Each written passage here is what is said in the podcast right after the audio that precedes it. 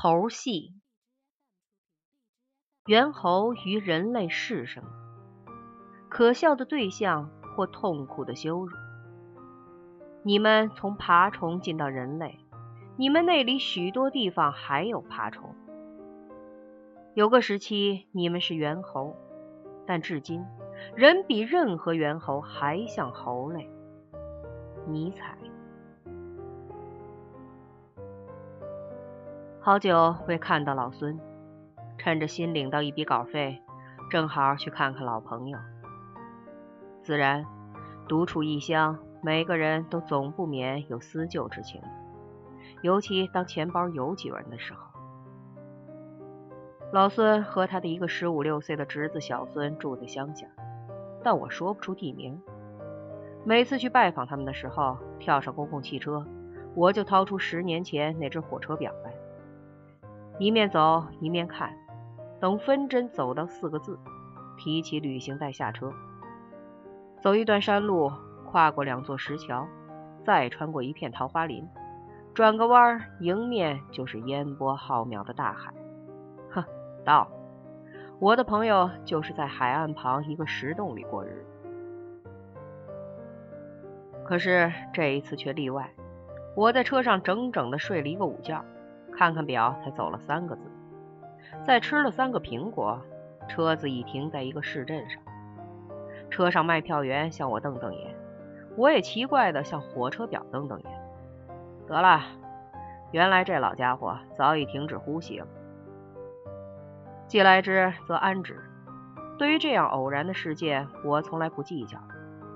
大概这几年的人生经验太深刻了，大事看小，小事。压根儿不算数，有点麻木，也学到点涵养。跳下车，看见车站附近的广场上挤满了许多人，我想打听打听这究竟是什么地方，再决定计划。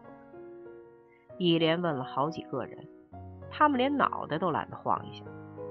我想生气了，但我立刻又忍住，原因是我不了解这儿的法律，说不定会得到阻街的罪名。想到这里，我转身就走。哪知道来的容易，出境就不简单。后面的人潮将我挡住，前面的空隙已被人补上。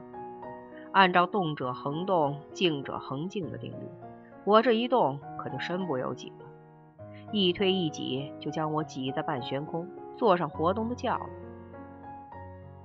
摇啊摇的，腾云驾雾似的，耳旁果然响起了一阵仙乐。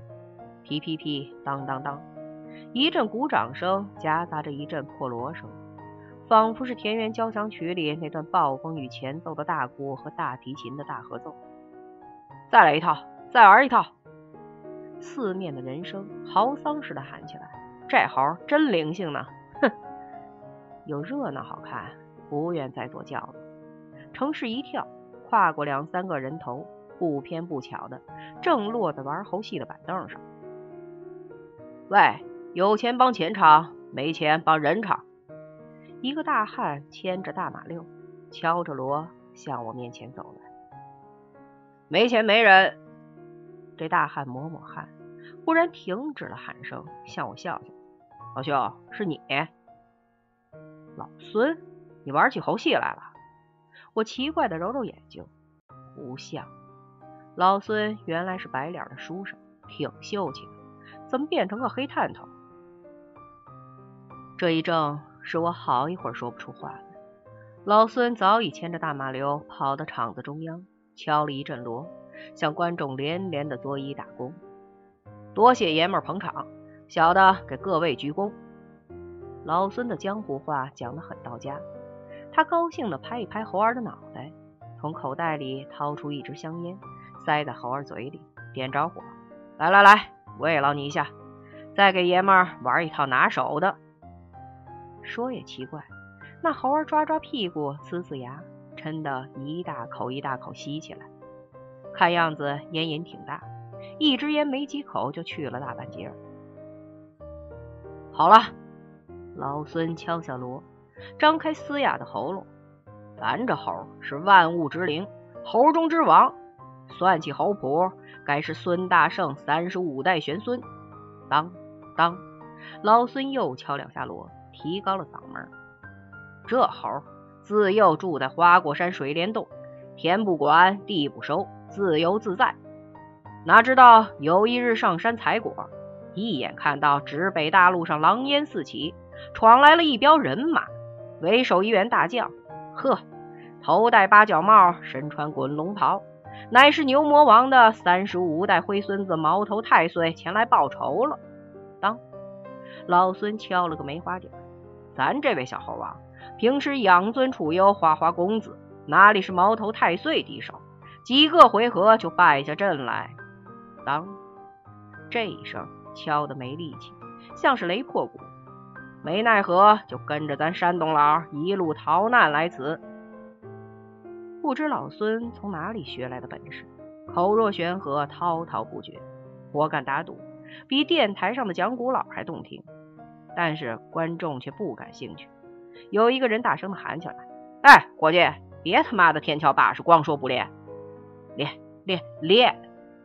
老孙将猴儿的香烟夺下来，哗啦啦抖起铁链，用鞭子在猴儿面前虚晃一下：“练一套，不练拿什么重回花果山？”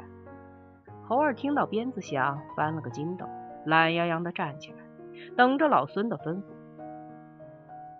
跳一个舞给爷们看。老孙将一顶女人的假发戴在猴儿头上，又拿一副奶罩遮在他的胸前，腰间围一块红布当做裙子。最后，猴儿自己戴上假面具，我认得，那是老孙家里爱人的画像。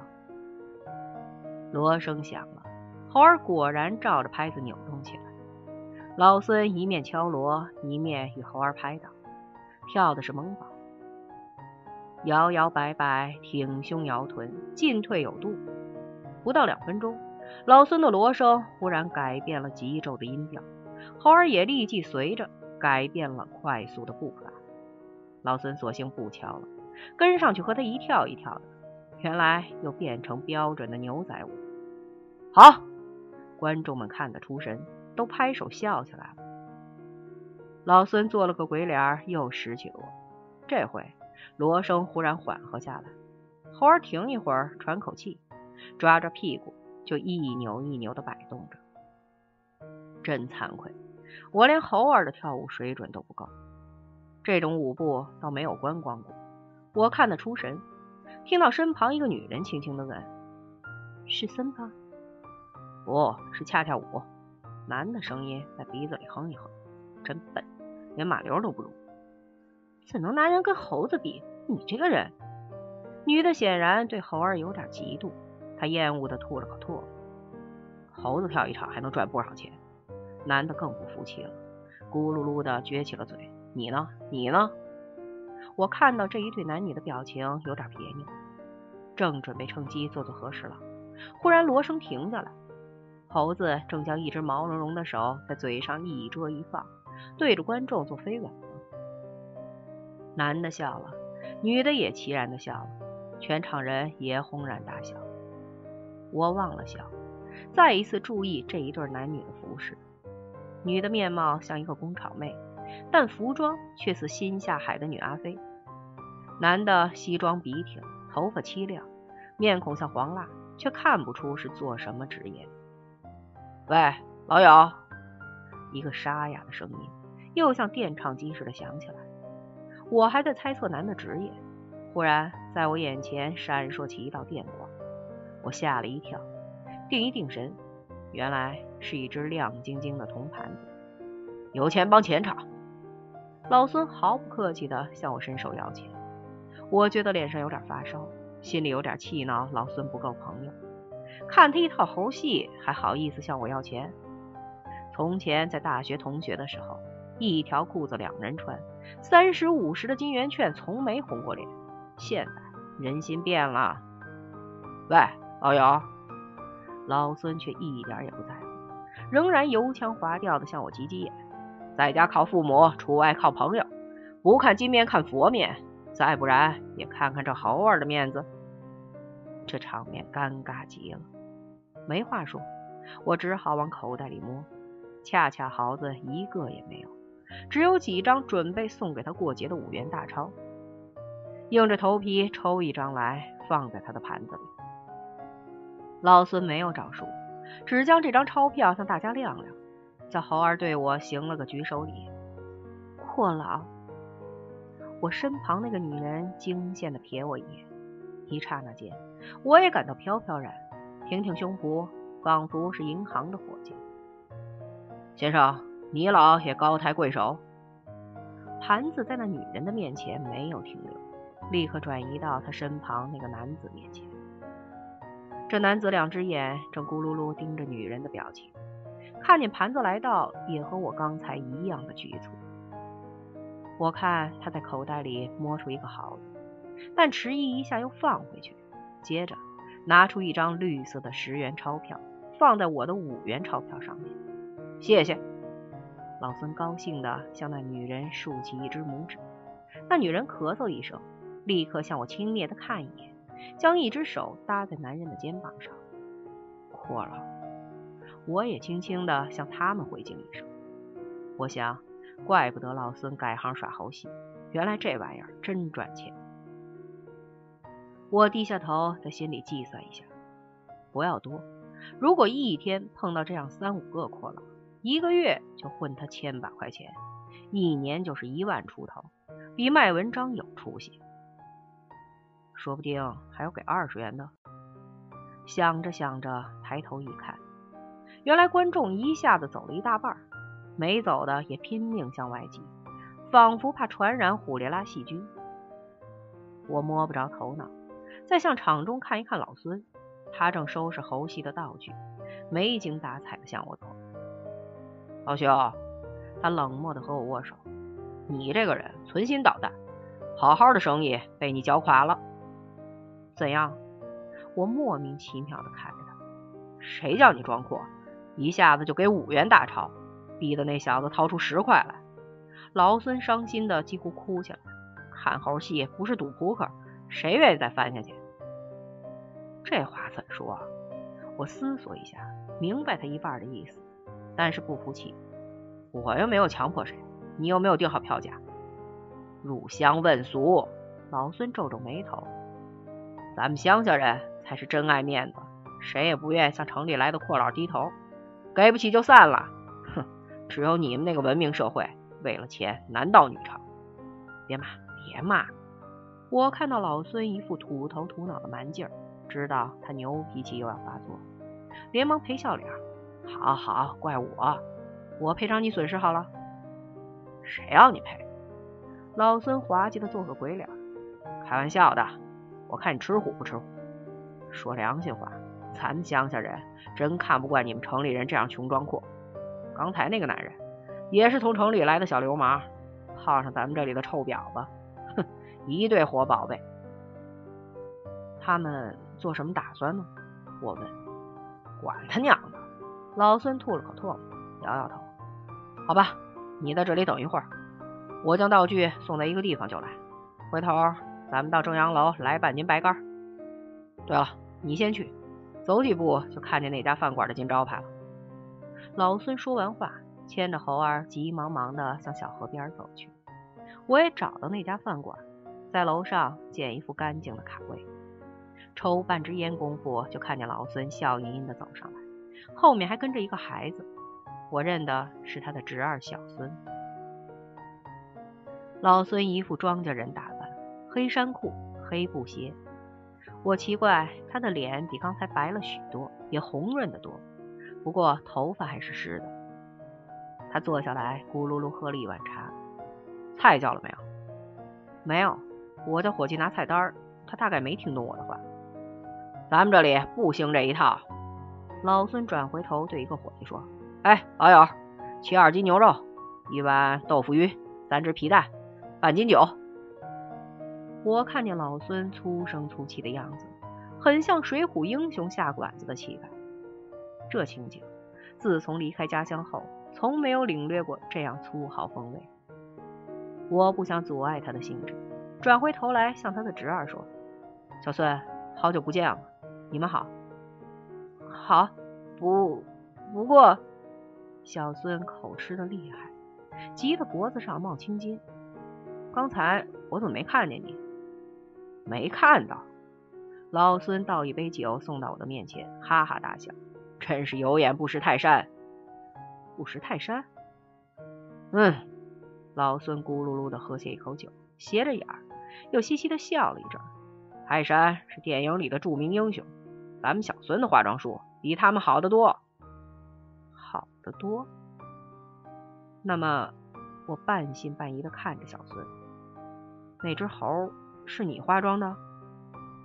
小孙低下头，直羞得满脸通红。别害羞，老孙拍拍孩子的肩头，眼睛却泪汪汪的。装猴子算什么？还有人装老虎、装狗、装乌龟呢。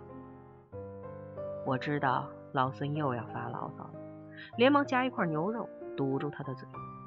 但我毕竟不相信真有这回事，忍不住问老孙：“你哪里来的这套本领？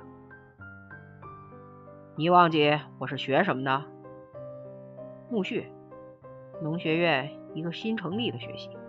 那就对了。”所以我会训练猴子，那你怎么不弄一只真猴子？真猴子？老孙一仰脖子，又喝了一杯酒。这年头，谁喜欢真的？什么真的假的？那么他们没有看出破绽？谁像你们城里的人，滑头刁钻鬼，不相信别人？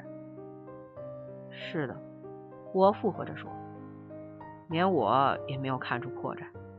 你怎么弄得那样像？怎么不像？老孙翻一翻白眼，将你的破西装穿在猴子身上，再戴副眼镜，谁不说他是个穷作家？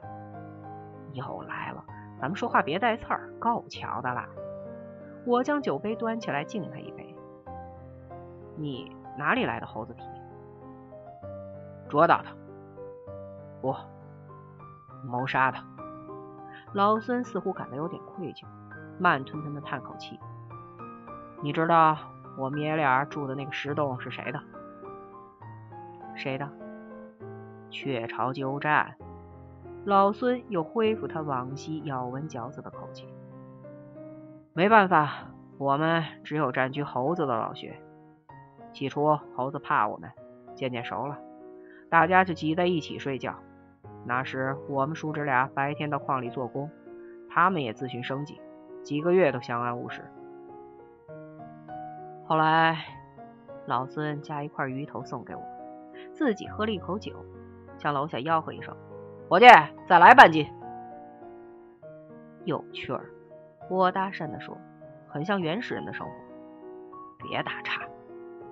老孙夹一只皮蛋给小孙，抹抹嘴，又接着说下去：“有一天，一只老猴子病了，躺在洞里乱喊乱叫。”我们又无钱无药，虽然我懂点兽医的常识，据我判断，他这病是急性肠炎。嗯，急性肠炎没有希望的，而且还有传染性，只好只好将他杀了。我差点要笑出来。怎么，人家为了争权夺利杀了千万人，你都不说，我饿死了一只猴子算得什么？老孙有点恼羞成怒。但又苦笑一下，说句时髦话，我算是彻底解放他肉体上的痛苦。本来我们想将他埋葬的，但是我忽然想起了个主意，留着做玩猴戏的道具。我忍住笑，故意打了个喷嚏。唉，人穷则志生。老孙的脸红得像关老爷，表情也像关公刮骨疗毒那样的冷静。别人说人是猴子变，现在我们再变成猴子，不是很合乎社会发展历史的逻辑吗？于是你涂黑了脸，叫小孙穿上猴子皮，就干了这一行。是的，这孩子跟猴子玩惯了，平时就学会了猴子的动作，翻筋斗、爬杆子，样样都会。再加上以前在城里学会的武术，不到几天就可以粉墨登场了。老孙抚摸着小孙的光头，可怜。再过些时，他真以为是花果山来的，咱们家乡的印象连一点影子也没有了。提到家乡，我的心顿时被他放进冰箱里。连听听这样新奇的玩意儿也没有兴致。老孙也好半天没说话，我们两人只是默默的喝酒。忘记了家倒是好事儿，免得痛苦。他显然有点醉意。忘记他为什么离开家，那才伤心。为什么不能回去？为什么要装猴子？为什么？为什么？老孙喝完最后一杯酒，搂着小孙的脖子，就忍不住哭了。我对不起孩子，对不起孩子呀！他该上中学了。叔叔，小孙依偎在老孙怀里，结结巴巴的说：“我愿意装装猴子，永永永远跟你在一起，直到回家。”我没法劝解他们，又怕饭馆里的人笑，装着解手，到楼下算清了账。我没醉，真的。等我回到楼上，老孙已经恢复了常态。他舒舒懒腰，苦笑一下。不过该走了，你也要回去的。咱们这里没旅馆，我的房间又住不下，而且我们还要赶一个晚场。你们。还是住在那个石洞里？不，让给猴子了。老孙抽一支烟，吐出浓浓的烟雾。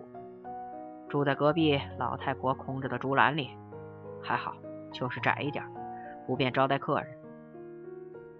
我想请你到城里玩几天。我说，改变下环境也是好的。谢谢你。老孙淡然的笑一笑。我不想回去，那里人多。我被人挤出来再回去，又要挤出一个人，何苦呢？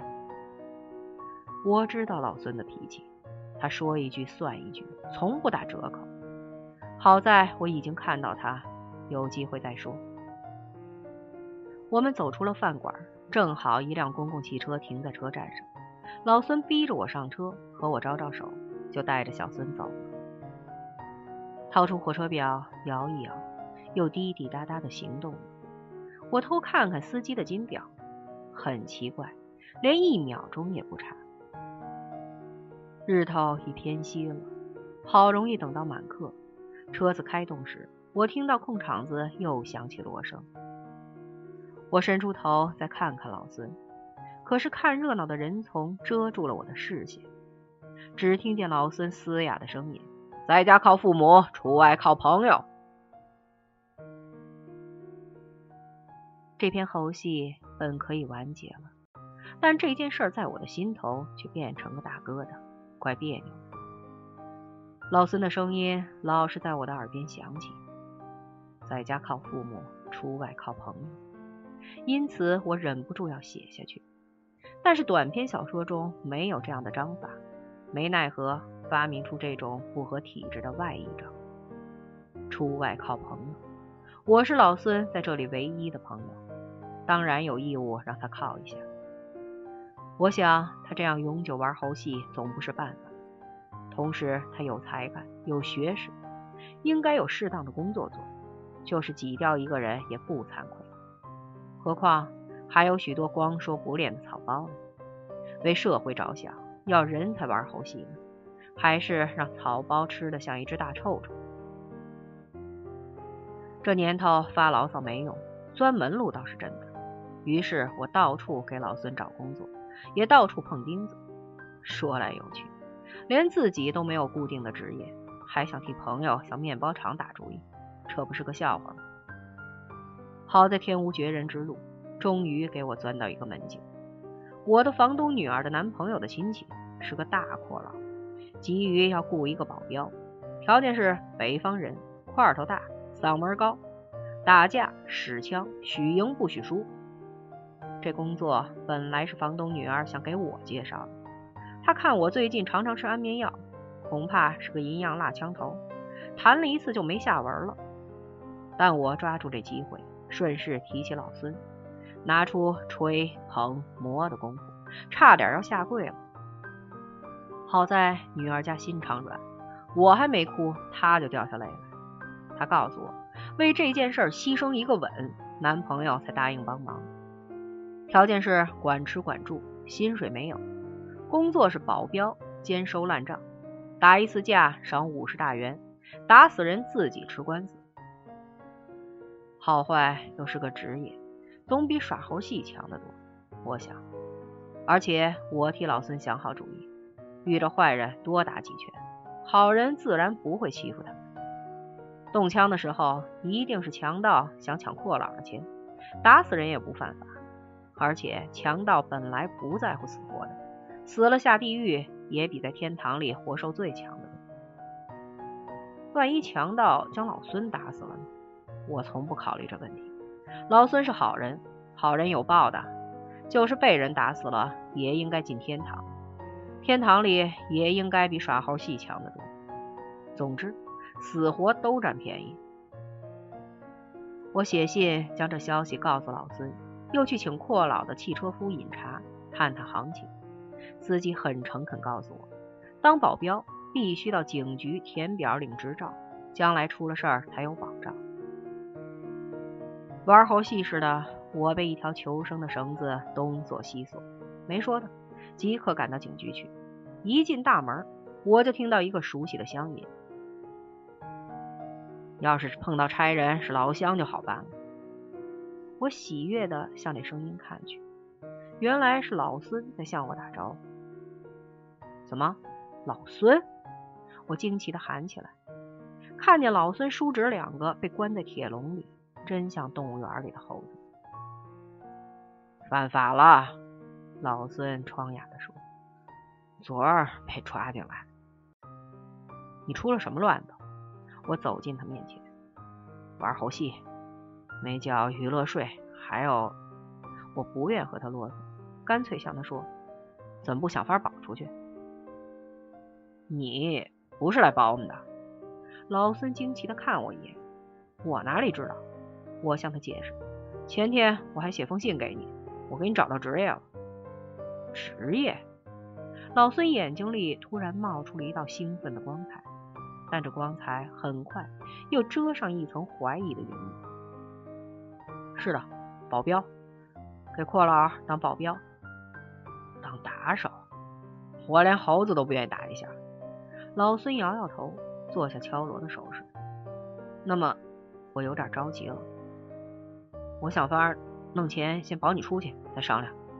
不干也不出去，不干也成。我附和他的意见，但还是要出去的。出去了，你还可以去玩猴戏。就因为玩的不成，才到这里来。怎么，纳了税，谁敢跟你捣蛋？我奇怪的看他一眼。老孙赌了好半天气，才和我讲话。可是说的又是没头没脑的话。你记得那天站在你身旁那个给十元大票的男人吗？记得，还有一个女人，就是他们，生意被他们抢去了。老孙狠狠地说：“那个女人装猴子，男人牵着玩，有女人看，谁愿意看猴子？怎么，他装的不像？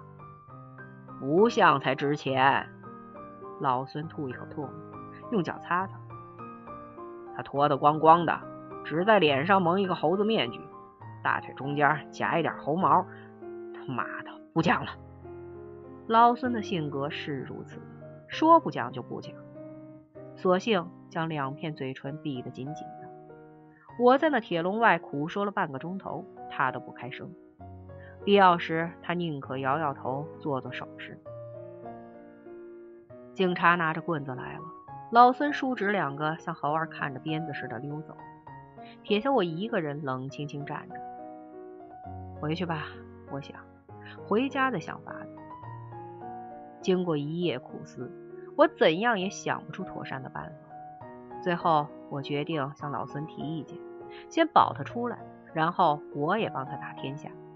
我们索性组织个猴戏团到乡下去。我所知道的穷朋友。保险有百分之八十愿意去，一些是穷极无聊，装猴子能赚钱；一些是对人类早已厌倦了，倒不如变猴子快活。还有几个女作家，灵魂根本就没穿衣服，装起猴子一定比那个女人还好看。但是等我再到警察局，老孙叔侄已经走了。铁笼里站满了许多人，一个个是又瘦又脏，抓嘴挠腮，眼睛咕噜噜的跟着警察的棍子转。有趣，我仿佛又看到了一场猴戏。